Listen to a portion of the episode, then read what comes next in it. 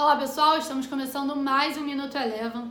Hoje, 5 de julho de 2021, dia de liquidez reduzida aqui no Brasil por conta do feriado nos Estados Unidos. Hoje as bolsas norte-americanas não funcionaram e o Ibovespa ficou à mercê do noticiário local, com os investidores ainda cautelosos em relação à reforma tributária e à CPI da Covid.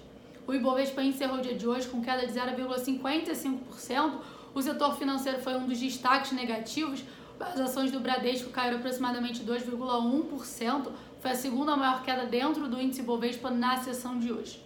Com maior sentimento de aversão ao risco visto no cenário local, o dólar se fortaleceu frente ao real e por aqui encerrou com alta aproximada de 0,7%, cotada a R$ 5,09.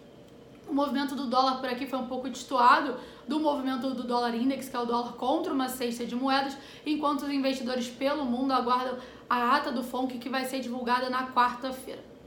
Por fim, passando para o petróleo, o petróleo teve um dia de alta, subiu aproximadamente 0,5%. O petróleo Brent, em meio ao impasse da OPEP+, que não conseguiu chegar a um acordo sobre o nível de produção do grupo.